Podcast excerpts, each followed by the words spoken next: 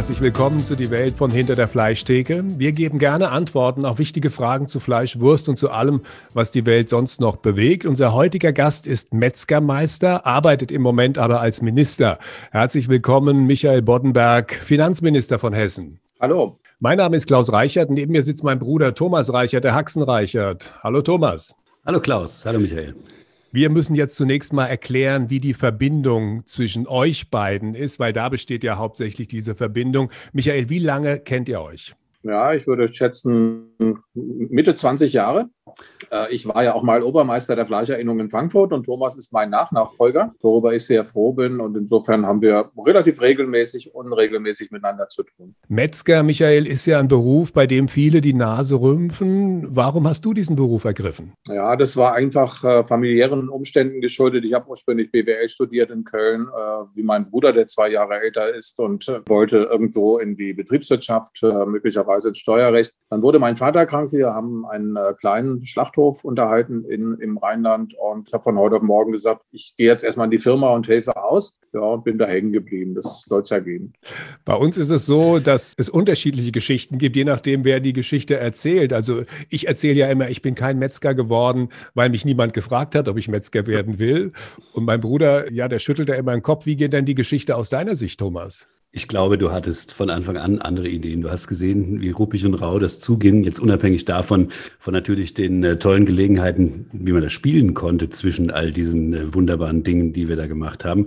Und, ähm, immer wenn es ernst wurde, war der Klaus dann allerdings schon verschwunden, würde ich mal sagen. Sein größtes Problem war, und ich glaube, das ist es heute auch noch, gell, dass es morgens immer relativ zeitig losging. Gell. Wenn wir da so einen Schlachthof wollten, montags früh um fünf, dann mussten wir ihn schon immer ziemlich schütteln, bis er bereit war, da mitzufahren. Ja, aber ich bin dann am Ende doch schon mitgefahren. Ja, ja, aber es war schon so, dass du als Älterer da zuerst gefragt worden bist und dann irgendwie auch unser Vater Willi damals gesagt hat, okay, äh, wenn einer äh, der es dann gut macht, der reicht dann für die Geschäftsgröße. Wir brauchen keine zwei, die es eventuell schlecht machen und sich dann im Weg rumstehen. Naja, also so diskutiert worden ist das eigentlich nie bei uns. Es ist so, dass du äh, von vornherein klar signalisiert hast, dass du andere Ziele hast und andere Ideen halt einfach auch für dein Leben hast und von daher rein sich diese Frage, ob du auch bereit wärst, da im Betrieb mitzuarbeiten, in der Form eigentlich nie gestellt hat.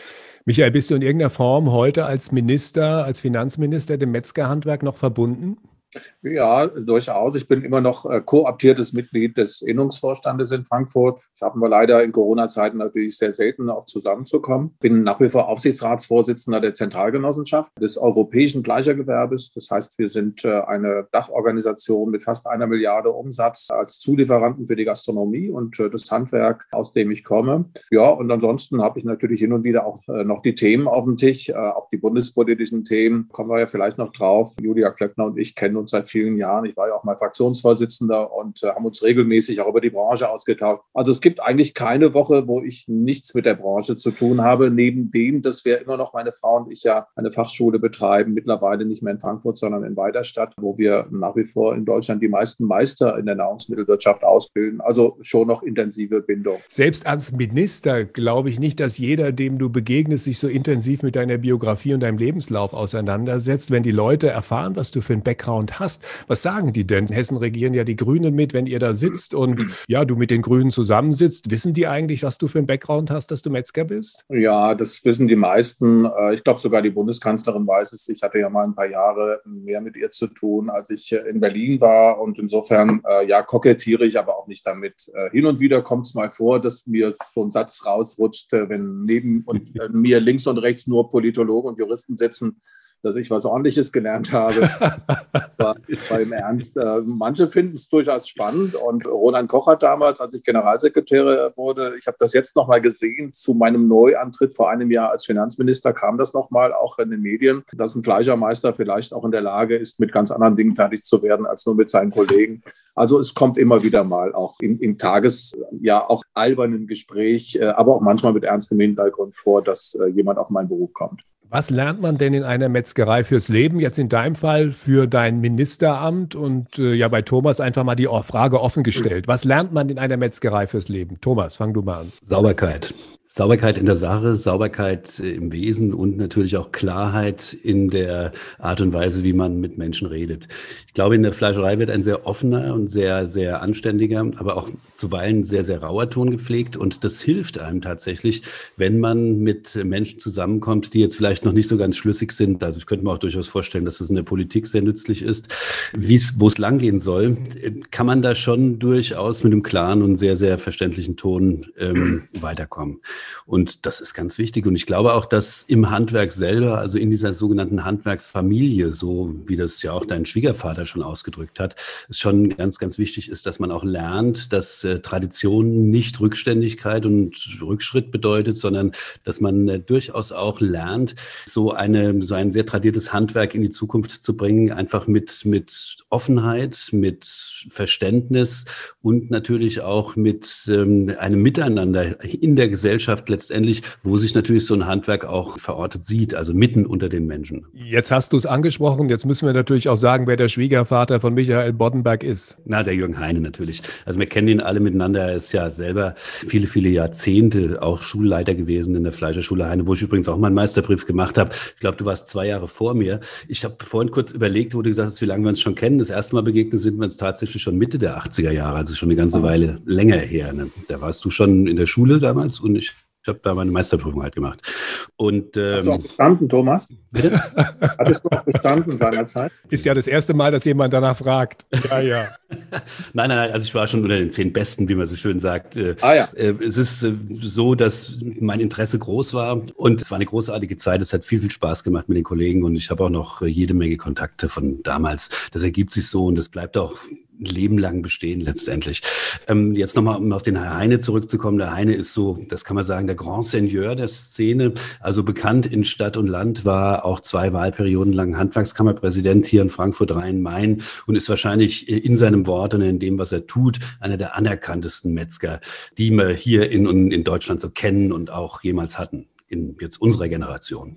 Michael, was lernt man in einer Metzgerei fürs Leben? Ja, ich will nicht zu pathetisch werden, aber ein, ein, eine gewisse Demut äh, vor dem, was Thomas gerade angesprochen hat, äh, nämlich vor dem, dass dort mit sehr geradem Charakter in aller Regel Unternehmen geführt werden. Demut aber auch vor dem Mitgeschöpf, um es auf den Punkt zu bringen. Ein Thema, das mich am Ende ja auch in die Politik gebracht hat. Vor allen Dingen aber auch der Respekt vor der Arbeitsleistung der Menschen, die dort arbeiten. Das gilt nicht nur für das Fleischer- oder Metzgerhandwerk, das gilt für viele dieser kleinen Unternehmen, wo Mitarbeiter sehr eng beim Chef sind oder bei bei der Chevin, das auch in der Regel wertgeschätzt wird. Und wenn man dann mal selbst erlebt hat, ich habe ja auch ein paar Jahre selbst im Schlachthof mitgearbeitet, teilweise auch am Fließband mitgearbeitet, wie schwer manche Menschen ihr Leben lang ihr Geld verdienen müssen, dann bleibt das in Erinnerung. Und ich sage heute hin und wieder, wenn es mal so ganz dicke kommt, 16 Stunden hintereinander, 17 Themen am Tag, acht WebEx und Videos schalten, gerade jetzt seit zwölf Monaten ja wirklich eine Taktung, die man sie selbst als Politiker eigentlich nicht immer hatte. Schön, dass ich hier sein darf, weil das, was ich schon woanders erlebt habe, war auch nicht immer nur angenehm und häufig mit harter Arbeit, auch mit frühem Aufstehen verbunden. Ich habe morgens um drei angefangen im elterlichen Betrieb. Das heißt, man ging um zwei, halb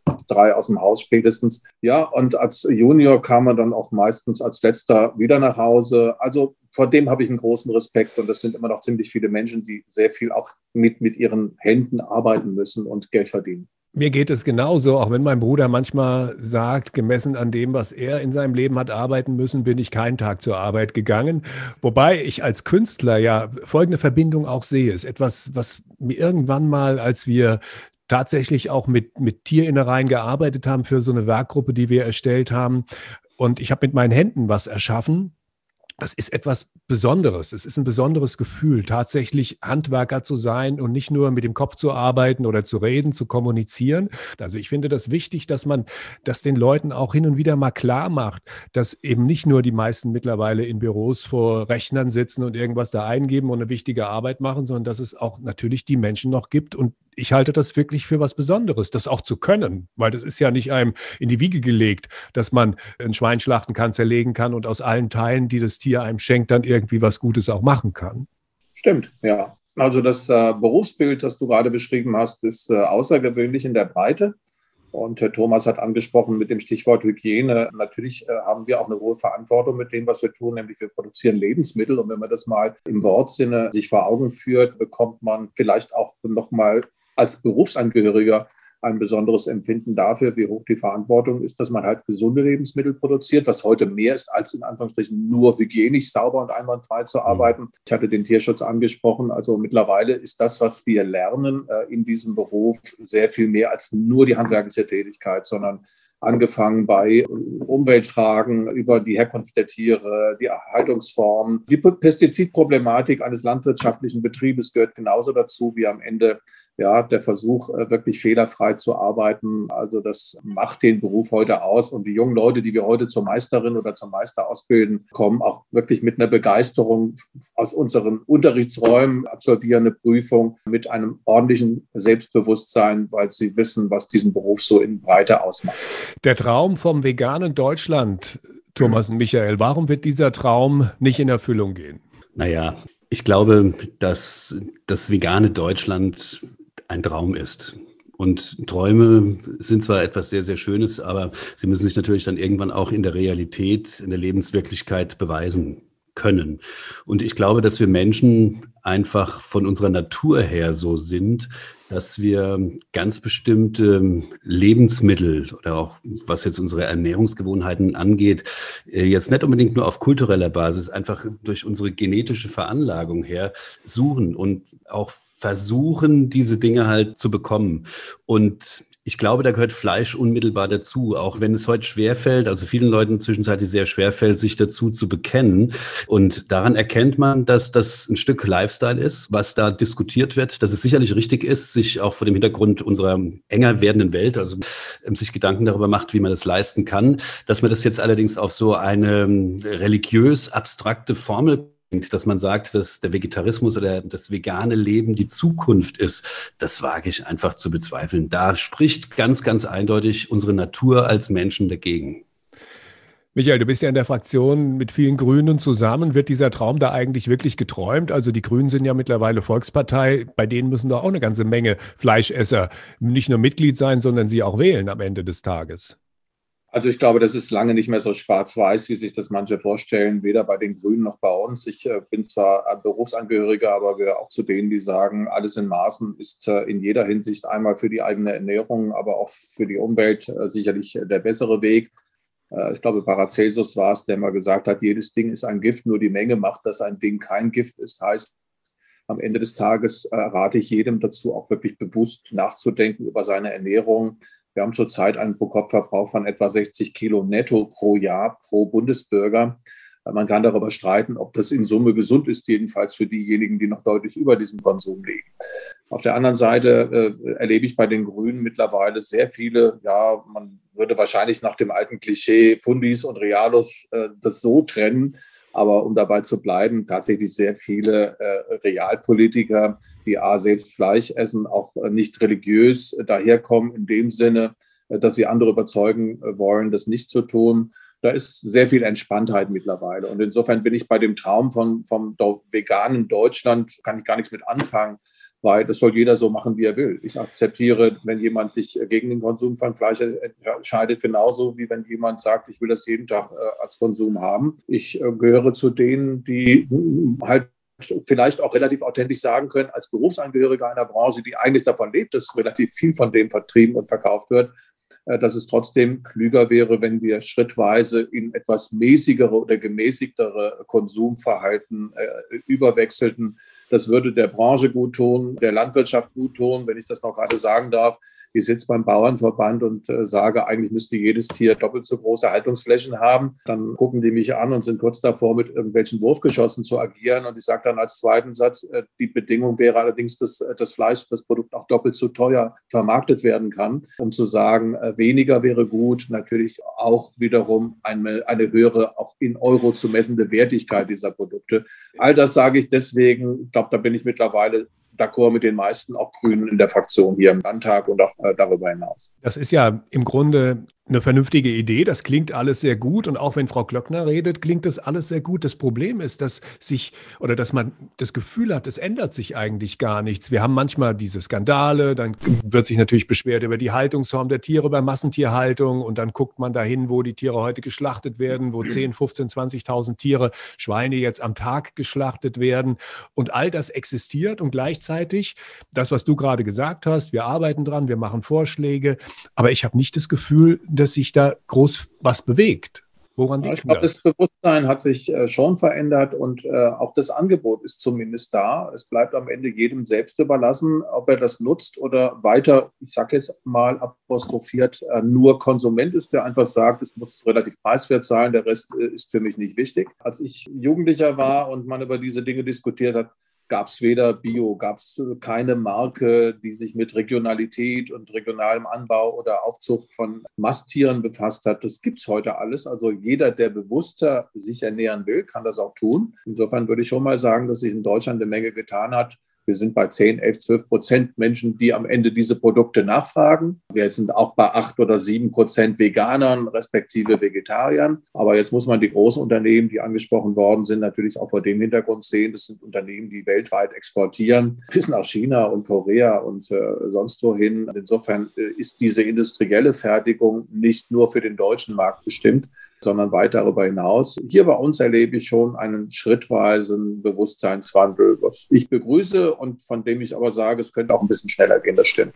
Das heißt, für uns die leckeren Teile vom Biobauernhof und für den Rest der Welt dann doch das, was wir in Massentierhaltung herstellen? Naja, wer das, wer das produzieren will, der muss das verantworten können, solange es den Gesetzen genügt. Wir hatten ja leider in den letzten Monaten das ein oder andere Ereignis, äh, wo man sagen kann, naja, die Produktionsbedingungen sind weder für die Tiere, die dort äh, zur Schlachtbank geführt werden, noch erst recht für die Mitarbeiterinnen und Mitarbeiter vertretbar. Auch da sage ich, das muss am Ende der Konsument bzw. vorab der Gesetzgeber entscheiden. Äh, die Regeln sind strenger geworden und ich will vielleicht ausdrücklich mal sagen, Herrn Tönnies äh, kenne ich aus früheren Jahren und will schon feststellen, dass er auch eine ganze Menge Positives bewegt hat, beispielsweise übrigens im Tierschutz, was man kaum glaubt, wenn man die Mengen sieht, die jeden Tag dort am Ende in den Unternehmen geschlachtet werden. Er hat sicherlich äh, Probleme in dieser Größenordnung in Deutschland Mitarbeiterinnen und Mitarbeiter zu finden. Deswegen kommen die dann aus Rumänien, aus Bulgarien und sonst woher. Ja, und über den Rest müssen wir uns nicht unterhalten. Das ist sicherlich auch auf seiner Seite und auf Seite der Geschäftsführung eingesehen worden, dass man so nicht produzieren sollte und auch Menschen äh, anders beschäftigen sollte. Also ich will auch sagen dürfen, nicht jede industrielle Produktion ist nur äh, negativ zu sehen und zu bewerten, sondern auch Teil unseres Wirtschaftskreislaufs.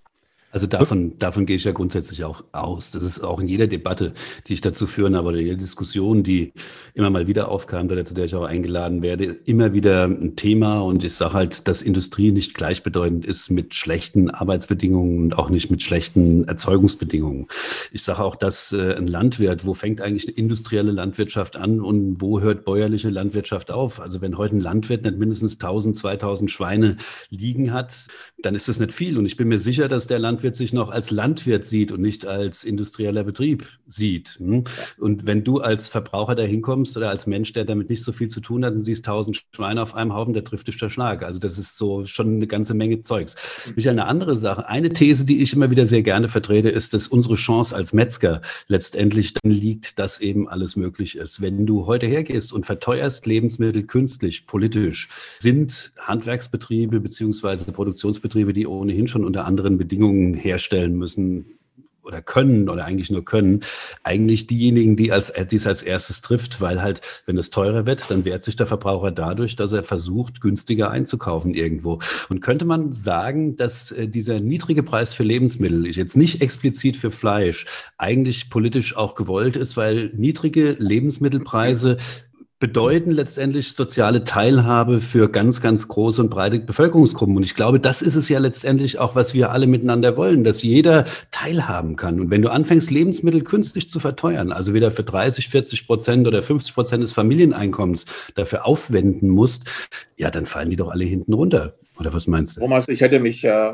missverständlich ausgedrückt. Ich will das ja nicht künstlich verteuern, sondern ich würde gerne, dass wir schrittweise auf eine Entwicklung zugehen, die einfach am Ende uns beide auch ruhiger schlafen lässt, was äh, nehmen noch mal das Thema Tierschutz anbelangt. So, und da glaube ich schon, du hast den Betrieb mit 1000, 2000 äh, Masttieren oder vielleicht 3.000 oder 4.000 angesprochen. Solche Betriebe gibt es hier in Hessen auch noch.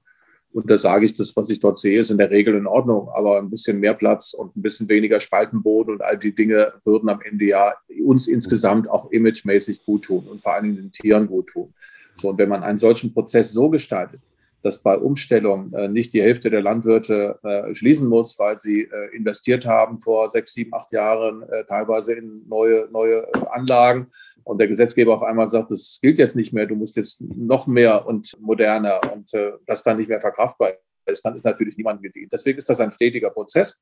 Ich rede auch nicht von einer Verdopplung, äh, das war im bildlichen Sinne gesprochen. Ich rede davon, dass es möglich sein sollte, dass unsere Produkte zu einem wertangemessenen Preis vermarktet werden. Und da bist du wahrscheinlich mit mir der Meinung, dass ein Kilo Kotelett für 1,99 Euro im Sonderangebot irgendwie so, nicht ganz dieser Vorstellung entspricht. Also kein Schwarz-Weiß auch dort, sondern einfach Maß halten, Mitte finden und, und ja, auf eine verbesserte Produktions- und, auf, und, und Mastmöglichkeit der Betriebe zuarbeiten, auch über den Preis. Das wäre mein, mein Wunsch die nächsten 10, 20 Jahre. Am Ende des Tages müssen die Tiere natürlich geschlachtet werden. Und da ist es ja nun so, dass sich dieser Vorgang des Schlachtens auch mittlerweile in einer Region in Norddeutschland konzentriert und wir hier in Hessen gar nicht genug Kapazitäten haben, um die Tiere, die noch hier aufwachsen in Hessen, ich glaube, es sind so 300.000 im Jahr, die aus Hessen kommen, die hier aufgezogen werden für den deutschen Fleischmarkt, um sie überhaupt hier zu schlachten. Wäre es nicht vernünftiger zu sagen, wir machen hier wieder ein oder zwei regionale Schlachthöfe auf, um letztendlich den Tieren den langen Transport zu ersparen und auch um ein Versprechen einzulösen. Weil eine Sache, mit der ja immer wieder geworben wird, auch in Restaurants,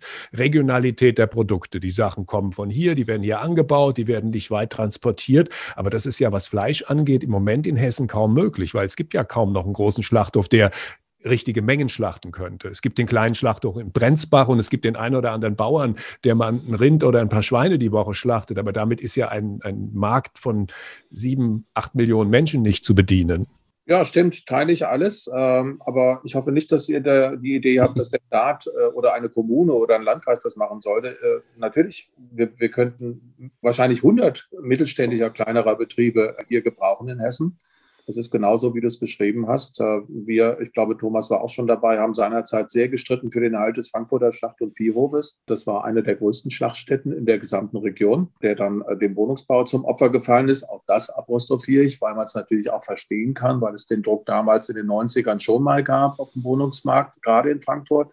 Aber mit äh, dem Kapitel ist dann halt ein 100 Jahre alter Betrieb, nicht baulich 100 Jahre alt, sondern ein Traditionsbetrieb, der über 100 Jahre die Bevölkerung in Frankfurt versorgt hat und Umgebung, äh, jedenfalls in Teilen, äh, von jetzt auf gleich verschwunden. Und wenn das passiert, schafft man es heute in aller Regel nicht mehr, sowas nochmal neu aus dem Boden zu stampfen. Das sind gewaltige Investitionen, die am Ende sich natürlich auch im Preis niederschlagen. Und ob der Verbraucher heute bereit wäre, 10, 15 Prozent mehr zu bezahlen, weil draufsteht, geschlachtet äh, in deiner Region? Das weiß ich nicht. Das probieren wir, aber äh, das dauert sicher. Wir hatten vorhin auch das Thema gehabt, was die Fleischmenge angeht. Das ist ähm, meiner Meinung nach auch so etwas, das wird immer so außerhalb eines Ankerwertes betrachtet. Natürlich klingt 60 Kilo Fleischkonsum pro Jahr pro Bundesbürger erstmal relativ viel. Meine Lieblingsfrage ist dann in Diskussionen auch immer wieder zu sagen, ja, im Verhältnis zu was eigentlich? Jetzt kann man natürlich sagen, im Verhältnis zu den Ressourcen, die zur Verfügung steht, aber mein Lieblingsthema ist dann zu sagen, was ist denn so ein Mensch eigentlich insgesamt? Und es kann ja letztendlich für uns, wenn man auch von gesundheitlichen Fragen spricht, eigentlich nur Thema sein, wie viel Prozent ist das eigentlich in Bezug auf unsere Gesamternährung, die wir haben? Und ich habe irgendwo mal gelesen und interessanterweise nicht auf einer unserer Seiten, sondern es war beim WWF und der hatte es wohl irgendwo runtergeglaubt von Statistischem Bundesamt oder irgendwas da. Und da habe ich gesehen, dass jeder Bundesbürger im Durchschnitt pro Tag so etwa 1,8 bis 2 Kilo feste Nahrung zu sich nimmt. So, wenn man das jetzt mal multipliziert mit 360, da sind wir bei ungefähr 720 bis 750 Kilo pro Jahr, was jeder Bundesbürger isst. Und davon sind 60 Kilo Fleisch.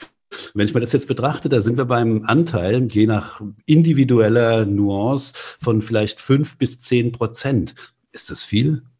Nein, ich sage ja nicht, dass es viel ist, aber der Ernährungsphysiologe, der weder Vegetarier noch auf der anderen Seite angesiedelt ist, wird dir sagen, ein bisschen weniger wäre okay. Und ich will ja gerade unsere Branche nicht um Kopf und Kragen reden. Ich will nur sagen, ich glaube, dass es mir jedenfalls lieber wäre, auch mit Blick auf, auf gesamtökologische Fragen, wenn man die Intensivtierhaltung, die nun mal erforderlich ist, um diese Menge zu produzieren bei 83 ja, Millionen Leuten, äh, ist es dann halt so, dass dahinter ja auch eine gewaltige Produktion in der Landwirtschaft stecken muss, dass die halt auch ihre Probleme hat. Weniger in Hessen. Wir sind hier sehr mittelständig, auch in der Landwirtschaft aufgestellt, aber es ist angesprochen worden, Norddeutschland da haben wir schon Regionen, wo es wirklich am Ende alleine durch die Düngeproblematik, durch die Gülleproblematik wirklich zu, zu Problematiken äh, im Grundwasser bis hin in Richtung Flüsse und, und am Ende auch darüber hinausgeht. So, und da wünschte ich mir ein bisschen mehr Dezentralität, also kleinere Betriebe, aber das ist jetzt wirklich ein Wunschtraum, weil wir beide wissen, dass das wahrscheinlich so schnell nicht passieren wird. Und das ist der Hintergrund, weshalb ich sage, ob 60 Kilo oder 55 Kilo oder 61 sind, ist nicht so ganz erheblich, aber es würde schon eine Menge bedeuten können, wenn man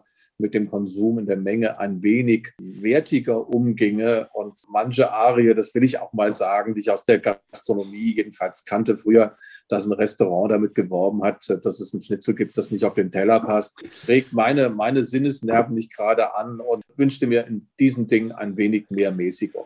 Also darf es ein bisschen mehr sein, hat früher die Fleischerei Fachverkäuferin gesagt, wenn man da eingekauft hat, heute dann eher darf es ein bisschen weniger sein. Nein, die äh, Fleischerei-Fachverkäuferin ist heute sehr viel besser geschult. Die fragt äh, das, glaube ich, gar nicht mehr, sondern die fragt, ob es vielleicht einen roten äh, oder einen weißen Wein dazugeben sollte und vielleicht noch ein bisschen was aus der Käseabteilung oder der Feinkostabteilung.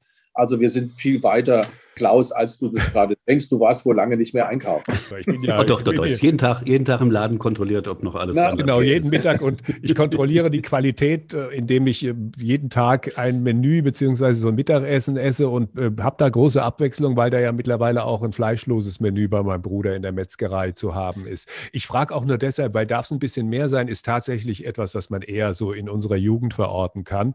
Und wir haben das zu einer Rubrik gemacht hier bei uns im Podcast, indem wir gesagt haben, habe, okay, darf es ein bisschen mehr sein, ist die Rubrik, wo unsere Gäste uns eine Frage stellen können. Und darum wollte ich dich jetzt bitten. Deshalb, das war im Grunde eine etwas holprige Überleitung. Dann habe ich dazu beigetragen, dass sie ein Tick missglückt ist, aber ich äh, repariere das jetzt wieder. Also ich soll jetzt unter der Rubrik eine Frage an dich stellen. Oder an meinen Bruder. Ja, siehst du denn, äh, Klaus, eine Chance, dass du auch noch mal was Ordentliches lernst in deinem Leben oder willst du weiter äh, Kulturschaffender, Künstler, Moderator bleiben? Also ich bin ja breit aufgestellt in dem Metier, was Kultur und Kunst angeht. Und ich will mal so sagen, jetzt als Autor habe ich schon mal einen Schritt nach vorne gemacht, indem ich ein Buch über meine Familie geschrieben habe. Ich habe es gelesen. Ja, und hat es oh, dir gefallen? Ja. Hat es dir was gesagt? Toll. Ich äh, kannte auch einige Fotos und äh, insofern, äh, euren Vater kannte ich ja auch und äh, vor dem Hintergrund habe ich es wirklich mit Interesse gelesen. Toll.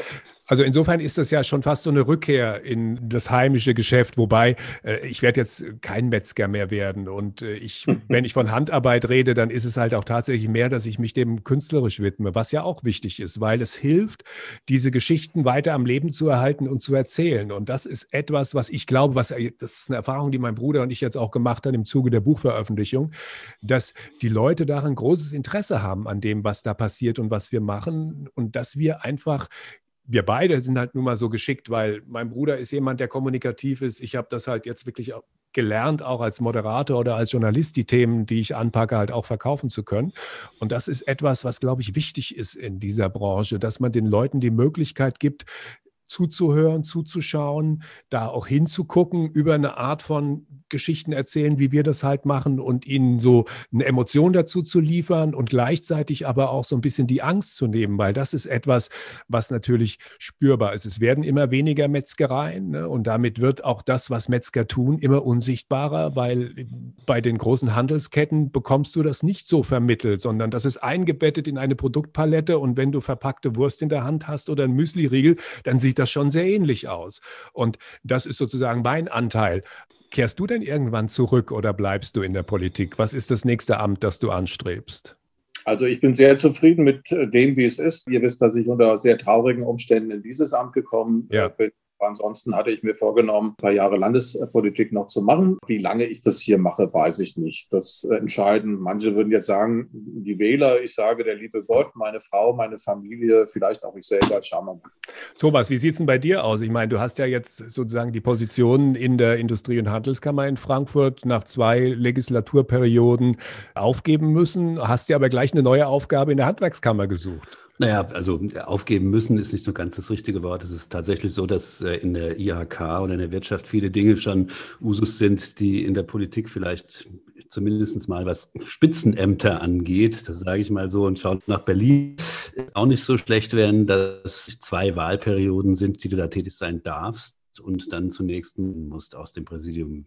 Also jetzt, äh, egal, ob dich noch jemand wählen mag oder nicht, das ist amerikanisch. Und äh, dann hat mich der Dr. Ries und der Eger gefragt, ob ich Lust hätte, in der Handwerkskammer ein bisschen mitzumachen und äh, bereit wäre, dafür den Vorstand zu kandidieren. Das habe ich natürlich auch gerne gemacht, weil es ist so, dass natürlich der Blick über den Tellerrand auch dem Metzger immer wieder Perspektiven beschert, die durchaus hilfreich beim Tagesgeschäft sein können, nämlich Verständnis auch für andere und für andere Unternehmen und äh, Handwerksbereiche und natürlich auch für gesellschaftliche Zusammenhänge. Und das war mir natürlich auch immer ein großes großes Anliegen, diese Dinge äh, zu verstehen und sie halt auch immer als Teil meines Tagesgeschäfts letztendlich zu leben. Und äh, so habe ich das auch immer angepackt. Mir war eins natürlich auch immer ganz, ganz wichtig, dass alles, was ich im Ehrenamt, ähm, das sind ja alles Ehrenämter, die da quasi dir angeboten werden an der Stelle, auch möglich war, den eigenen Betrieb zu führen. Das heißt, dass ich nicht aus dem Betrieb raus musste.